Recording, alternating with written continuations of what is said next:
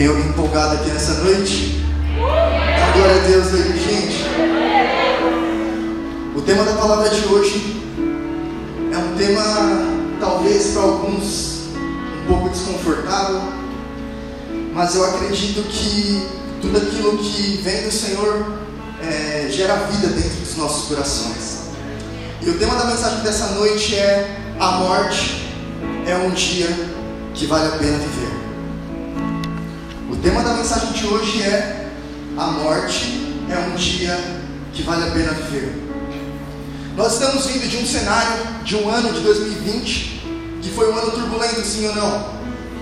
Eu não sei para você, mas eu acredito que muitos dos planos que nós fizemos em janeiro de 2020 não se concretizaram. Eu acredito num ano de 2020 que nós nos deparamos com uma situação em que saiu totalmente do nosso controle, saiu totalmente dos nossos planos. Foi um ano em que nós nos deparamos com muitas mortes. Foi um ano que nós nos deparamos com muita tristeza.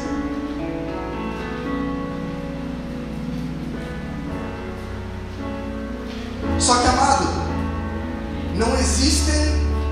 apenas mortes físicas, mas existem mortes na alma, e existe também a morte no espírito.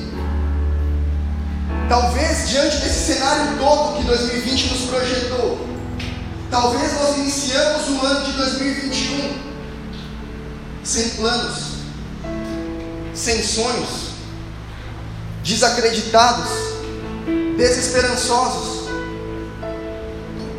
Mas uma palavra que Jesus ele disse foi: Eu vim para que vocês tenham vida e vida com abundância.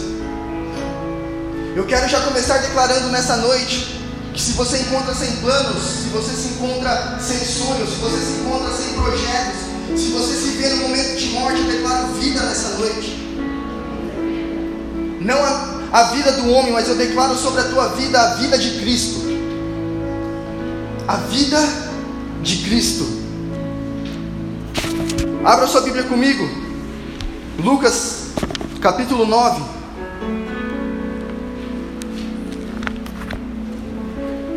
O Evangelho segundo escreveu Lucas, capítulo 9. Lembrando que o tema da palavra é a morte é um dia que vale a pena viver. Lucas é o terceiro livro do Novo Testamento. E que Jesus fala ao nosso coração grandiosamente. Todos acharam? O Evangelho segundo Lucas, capítulo 9, o versículo 23 diz o seguinte: Jesus dizia a todos: Se alguém quiser acompanhar-me, negue-se a si mesmo, tome diariamente a sua cruz e siga-me. E Jesus continua: Pois quem quiser salvar a sua vida, a perderá. Mas quem perder a sua vida por minha causa, este a salvará. Feche os teus olhos. Jesus, nós te damos honra, nós te damos glória. O Senhor é majestoso, grandioso, Deus. O Senhor é bem-vindo neste lugar, Espírito Santo. Deus, que neste momento, Pai, todo impedimento, todo atrapalho caia por terra, em nome de Jesus. Pai, que ouvidos estejam atentos, que olhos estejam vendo, Pai. Não vendo o pregador desta noite, mas vendo o Senhor neste lugar. Que nesta noite, Senhor, o Senhor traga vida para este ambiente. Que neste momento, Senhor, o Senhor esteja desatando laços, que o Senhor esteja liberando destinos, que o Senhor esteja trazendo cura, que o Senhor esteja trazendo direção, Senhor. Deus, eu oro para que eu diminua neste lugar e que o Senhor cresça. Que nada que for falado aqui seja o Jean, Deus, mas que seja Jesus através do Jean. Traga vida, Jesus, traga vida neste lugar. Nós te louvamos, nós te agradecemos e já bendizemos o teu nome, Jesus. Obrigado por essa palavra. É no teu nome que nós oramos e que nós te agradecemos. Amém. Gente, a palavra que nós acabamos de ler, Jesus ele chega, ele diz: Olha, se alguém quiser me acompanhar, é necessário uma coisa. É necessário uma coisa: negar a si mesmo, tomar diariamente a sua cruz e me seguir. Porém, para quem Jesus estava falando isso? Qual era o contexto que Jesus estava inserido naquele momento? Jesus, ele tinha reunido os discípulos. E neste exato momento em que Jesus ele reúne os discípulos, Jesus ele começa a falar e a revelar mistérios acerca do futuro, acerca do que aconteceria com ele. E ele chega para os discípulos e fala: Olha, é necessário que o filho do homem, é necessário que eu passe por algumas situações, é necessário que eu passe por, que eu passe por uns momentos turbulentos, é necessário que eu seja maltratado, é necessário que eu morra, e é necessário que eu ressuscite.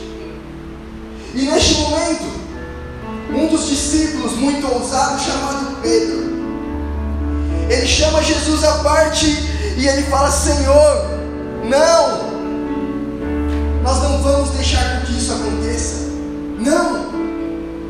E neste exato momento, Jesus ele chega com uma palavra que muitas vezes não é compreendida por nós. E Jesus ele fala para Pedro o seguinte: Afaste-se de mim, Satanás.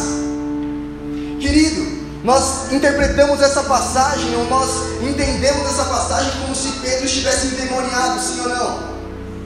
Mas essa não é a realidade da palavra. Pedro não estava endemoniado. Satanás significa adversário, significa alguém que se opõe a algo, e naquele momento, Pedro ele estava se opondo ao plano de Deus, porque Jesus veio exatamente para isso. Jesus veio para passar por tudo aquilo, morrer numa cruz e ressuscitar, e Pedro estava se opondo a isso. Jesus fala: Para trás de mim, Satanás, arreda Satanás.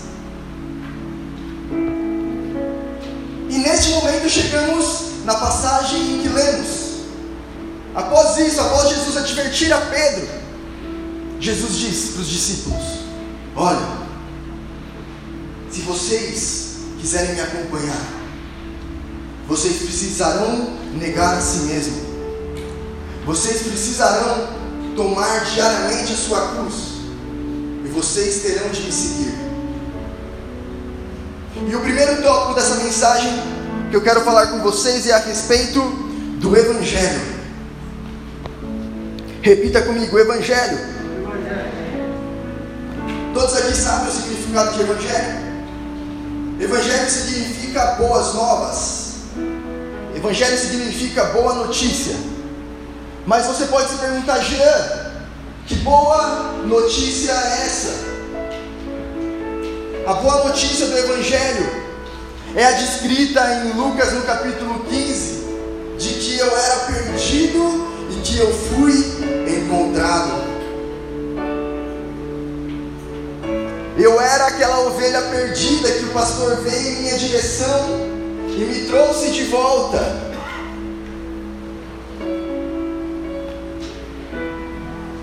Eu era perdido e eu fui encontrado.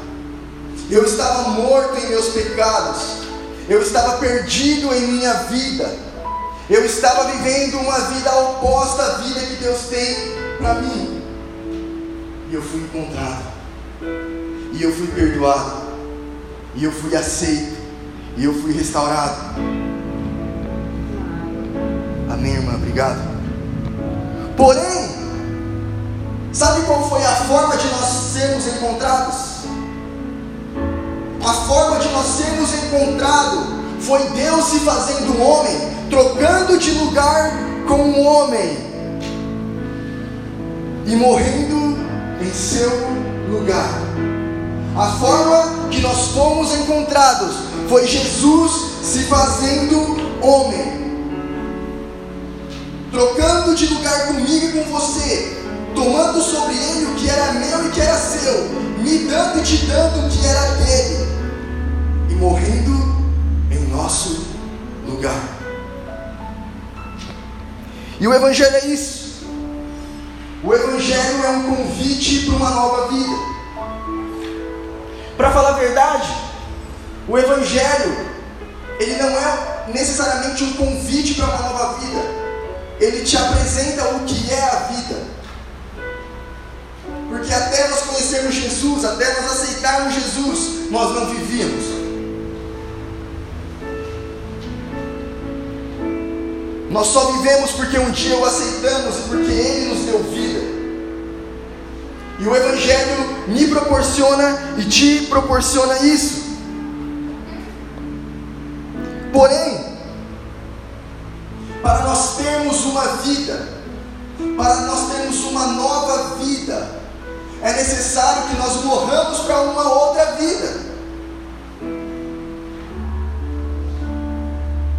Porém, Falar de morte não é algo muito agradável.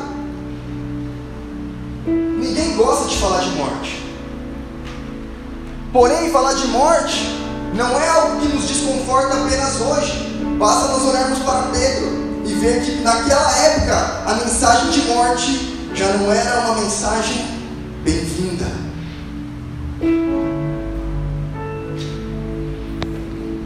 E o segundo tópico dessa ministração é o tome a sua cruz. O primeiro tópico foi falando do que é o Evangelho. O Evangelho é a vida que Deus nos proporciona a nós, que foi revelada a nós, que conta uma história de morte, porque tudo que nós vivemos, tudo que nós temos hoje, é porque um dia Jesus morreu no meu no seu lugar, então é uma mensagem de morte. E o segundo tópico é: tome a sua cruz. E para falarmos a respeito de cruz, nós precisamos entender o que é a cruz. Se eu perguntar para você o que é a cruz, eu tenho não 100% de certeza, mas eu acredito que a grande maioria vai dizer que a cruz foi a forma de Deus demonstrar o amor dele por mim e por você, sim ou não? Muitos de nós, quando perguntam para a gente o que é a cruz, nós falamos: a cruz é a demonstração do amor de Deus. Porque Deus amou o mundo de tal maneira que deu seu único filho. Então nós falamos que a cruz é a demonstração do amor de Deus, só que tem a outra vertente. A cruz ela não é apenas a demonstração do amor de Deus, mas também a demonstração da ira de Deus. Porque naquele momento de cruz, naquele momento que Jesus foi para a cruz, Jesus estava tomando sobre ele todos os pecados da humanidade.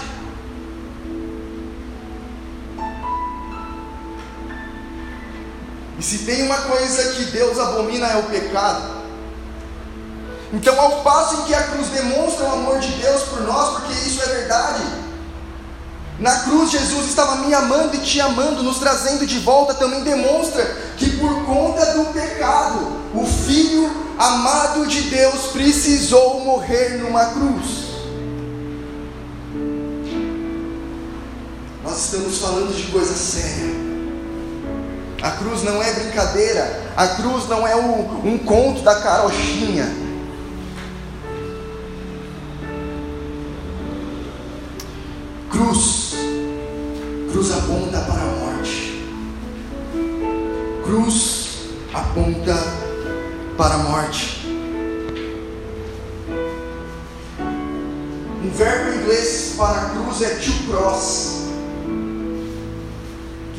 Significa atravessar, significa travessia.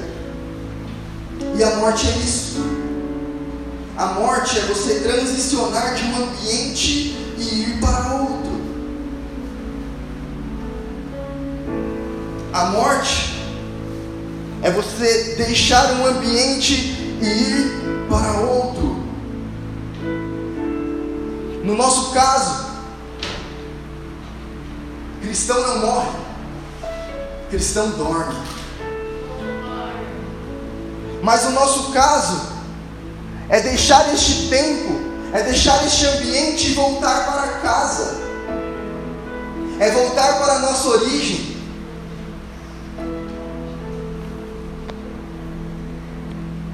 Só que nisso tudo que nós lemos a respeito do tom da sua cruz, algo me chama a atenção. E o que me chama a atenção é uma única palavra, querido. Jesus ele foi enfático ao dizer o que disse. Ele disse: se alguém quiser me seguir, negue-se a si mesmo, tome sua cruz. Só que não é simplesmente tomar a sua cruz, é tomar diariamente a sua cruz. Entenda que tomar a cruz uma vez é ok, mas Jesus está falando é diariamente. Tome diariamente a sua cruz e siga-me.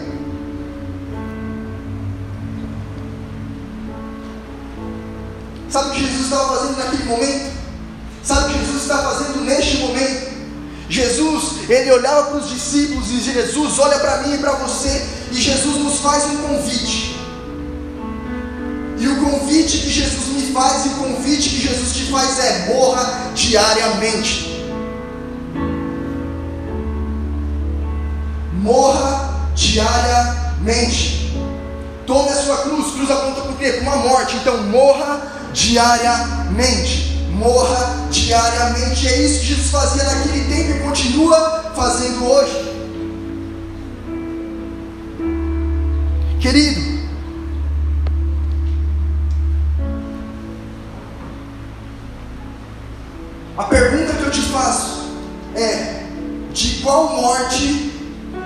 Jesus estava se referindo? Que tipo de morte Jesus estava se referindo?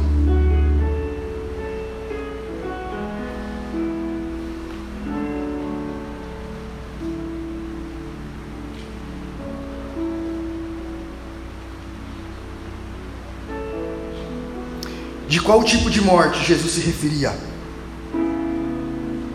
A morte da qual ele se submeteria. E qual foi o tipo de morte de Jesus? O tipo de morte de que alguém se entrega pelo próximo. Jesus não morreu por si mesmo, querido. Jesus morreu pelo próximo. Jesus morreu por mim e por você. Não foi porque ele precisava morrer para si mesmo, não, é porque nós precisávamos que ele morresse em nosso lugar. O tipo de morte que Jesus estava falando é morra pelo próximo. Esse é o meu tipo de morte. Eu não morro por mim, eu morro por você. E Jesus está falando: olha, tome diariamente a sua cruz, morra diariamente, não para você, mas para o próximo. E entramos ao terceiro tópico dessa mensagem. Falamos a respeito do Evangelho, falamos a respeito de tomar a sua cruz. E entramos no terceiro e último tópico dessa mensagem, que é quem morre vive. Porque depois de Jesus ter esse discurso, ele continua falando. E Jesus diz o seguinte: Quem quiser salvar a sua vida, a perderá. Mas quem perder a sua vida por minha causa encontrará, a salvará.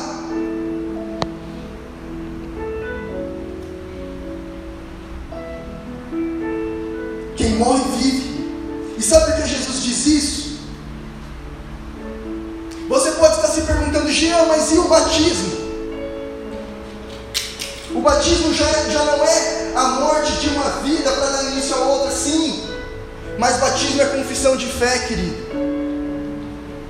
Batismo é confissão de fé de que Jesus ele é o nosso único suficiente Salvador e que nós só vivemos hoje. Porque um dia nós estivemos mortos, Nós estávamos mortos em nossos pecados, em nossos delitos, e no batismo, na confissão de fé, aceitando Jesus, nós vivemos. Só que isso que Jesus está falando é depois. É depois de alguém que já tem vida. É depois de alguém que já está vivendo. E ele fala: Olha, morra diariamente. Porque quem morre vive. Porque quem morre vive. E Jesus fala tudo isso. Não é porque o seu batismo não valeu, não. Jesus ele está dizendo isso porque nele, no momento em que Jesus encarna, no momento em que Jesus vem, um novo conceito, um novo padrão estava sendo estabelecido na terra. E você quer ver como esse padrão foi estabelecido na terra? Que até Jesus as pessoas elas viviam de determinada forma. E a partir de Jesus as pessoas vivem de uma outra forma. Até o momento que Jesus vem, as pessoas elas viviam pela lei, e sabe o que a lei dizia? A lei dizia o seguinte: ame a Deus sobre todas as coisas, e ame ao próximo como? Ame o próximo como? Ame ao próximo como a ti mesmo, ou ame ao próximo como você se ama. Você entende que nesse momento o padrão do amor é o padrão do homem? Porque você vai amar o próximo da maneira como você se ama. Padrão estabelecido pela lei é o padrão do homem. Só que quando Jesus vem, quando estava próximos aos dias de Jesus ser crucificado, Jesus ele olha e ele diz o seguinte: Um novo mandamento eu dou para vocês. E sabe qual é esse mandamento que Jesus me dá e te dá? Não é mais ame ao próximo a ti mesmo, como você se ama, não. É ame o próximo como eu amei vocês. Na lei o padrão é o homem, mas na graça, no tempo que estava sendo estabelecido em Jesus, o padrão não é mais um homem, o padrão é o próprio Deus. Querida, é muito fácil amar o próximo como eu me amo. Às vezes eu nem me amo, então fica muito fácil. Mas agora amar o próximo como Jesus me amou, aí é que é o desafio. Porque é um amor que não mede fronteiras. É um amor que é independente de eu gostar ou eu não gostar, de eu ter que fazer ou de eu não ter que fazer.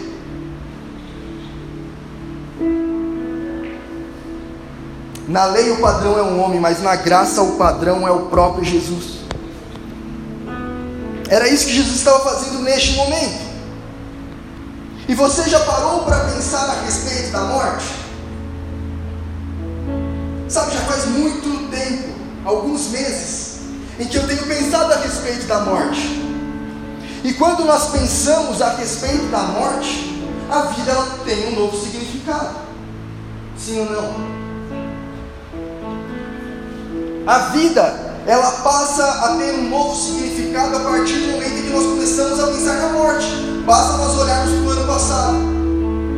Um ano em que teve muitas mortes, um ano em que nós fomos afastados das pessoas e a nossa vida ela começa a ter um novo sentido.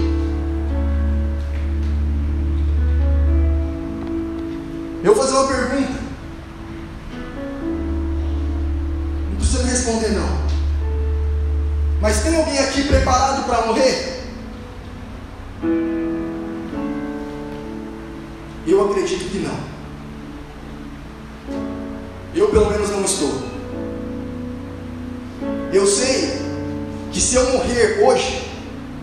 Eu estarei com Cristo. Eu sei que eu estarei com Ele, mas eu não estou pronto para isso. E sabe qual é a real? Eu nunca estarei pronto para isso. O homem nunca estará pronto para a morte. Sabe por quê? Porque o homem não foi feito para morrer. O homem foi feito para ser eterno. Nós só morremos porque um dia o pecado adentrou a humanidade.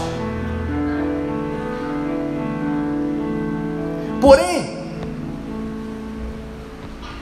imagina só como seria o seu último dia. Imagina só se você fosse morrer no dia de hoje. Imaginou? Como seria esse seu último dia? O que você iria fazer neste último dia? Será que você estaria preocupado em fazer hora extra no seu trabalho? Será que você ia se preocupar por não ter comprado o carro do ano? Será que você iria pensar, nossa, eu deveria ter brigado mais com meus filhos, mais com, os, com meu marido ou com a minha esposa? Nossa, eu deveria ter buzinado mais no trânsito. Nossa, eu deveria ter sido mais impaciente. Era isso que você iria fazer se esse fosse o seu último dia? Mas se esse fosse o seu último dia, eu tenho certeza que sabe o que você faria? Você iria perdoar aquela pessoa que te magoou. Você iria querer se reconciliar com aquela pessoa que machucou o teu coração, ou aquela pessoa que você feriu o coração. Se hoje fosse o seu último dia, eu tenho certeza que você não iria para o trabalho, mas você iria para a tua casa, para curtir os teus filhos, para curtir os teus netos, para curtir o teu marido, para curtir a tua esposa. Eu tenho certeza que se hoje fosse seu último dia, você iria prezar por um tempo de qualidade para dar risada, para abraçar, para beijar.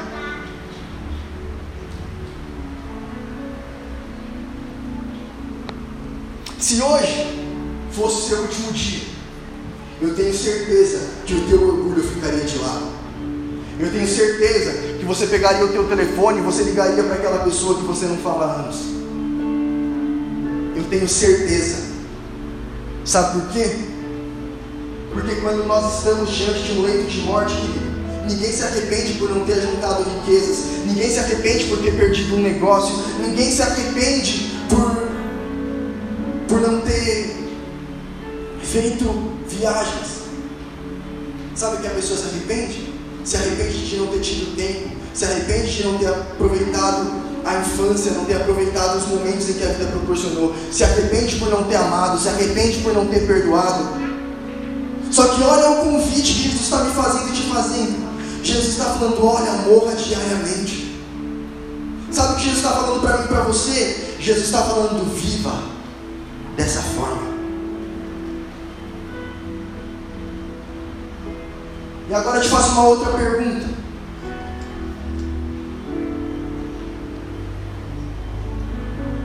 Será que esse não é o verdadeiro sentido da vida. Se as pessoas vivessem como se fossem morrer naquele dia, verdadeiramente elas viveriam, elas fariam valer a pena.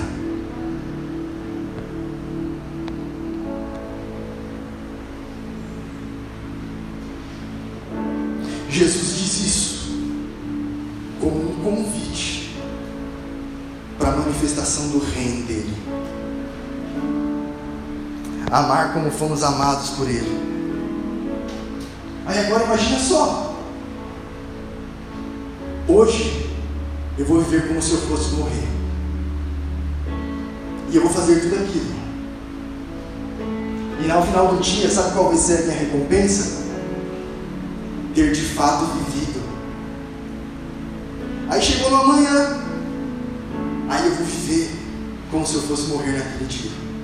E sabe qual vai ser a recompensa? Ter de fato vivido.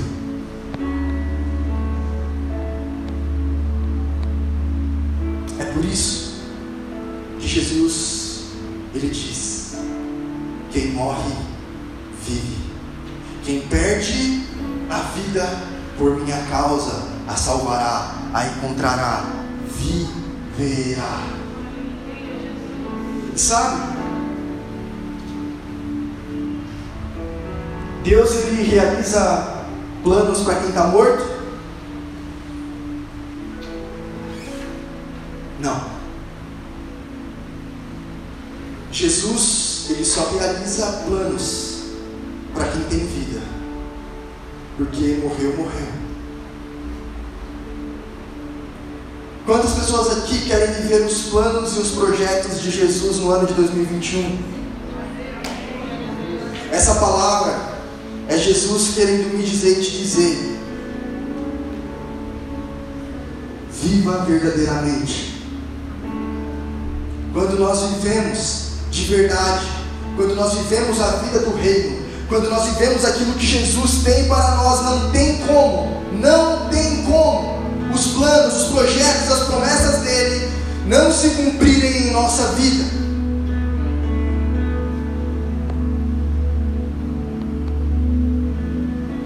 Eu vim aqui te dizer nessa noite que a morte é um dia que vale a pena viver. Eu acredito que no final de 2021 nós de fato estaremos vivendo e os planos e as promessas do Senhor estarão se cumprindo em nossa vida. Quantos acreditam bem glória a Deus? Feche os seus olhos.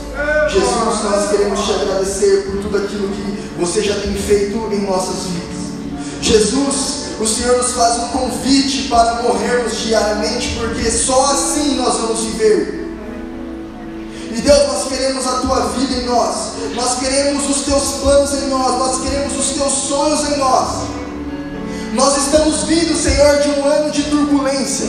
Nós estamos vindo de um ambiente infértil, de um ambiente devastado, um ambiente de morte. Mas neste momento nós nos deparamos com a tua pessoa. Alguém que diz que está fazendo nova todas as coisas, aquele que diz que tem vida em abundância, aquele que diz que nem olhos viram, nem olhos viram, nem ouvidos ouviram, nem chegou ao coração do homem aquilo que o Senhor tem preparado para aqueles que te amam, Deus.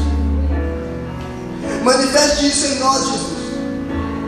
Você é aquele que olho não viu, que ouvido não ouviu e que não chegou ao coração do homem. Você é a nossa esperança. Você é aquele que nos dá um motivo para viver. Você é aquele que é a nossa fonte de alegria. O Senhor é aquele que nos sustenta. Deus, eu quero também te apresentar os aniversariantes do mês de fevereiro. Deus, o Senhor é aquele que está além do tempo, o Senhor é aquele que sabe de todas as coisas, aquele que está no controle de todas as coisas, Senhor. Eu apresento as vidas que se aniversariam. Deus, que o Senhor esteja suprindo toda necessidade e glória em Cristo Jesus. Que as tuas bênçãos sejam manifestadas nessas vidas. Deus, eu aproveito para orar pelos projetos dos teus filhos neste ano. Que os nossos projetos, Senhor, estejam alinhados com os teus projetos que nós te glorifiquemos, Deus, com a nossa vida, com tudo aquilo que será concedido pelo Senhor a nós. Que nós te honremos, Senhor, com a nossa alma, com a nossa vida. Que nós possamos te conhecer, Jesus.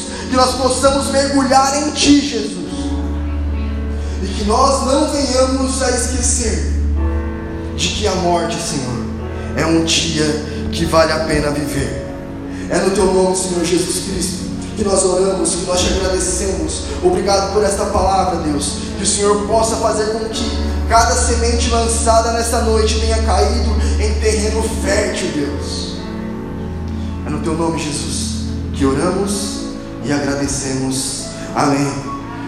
Quem está feliz, dê glória a Deus. Glória a Deus. Louva, Senhor Jesus, com suas palmas em nome de Jesus. Amém.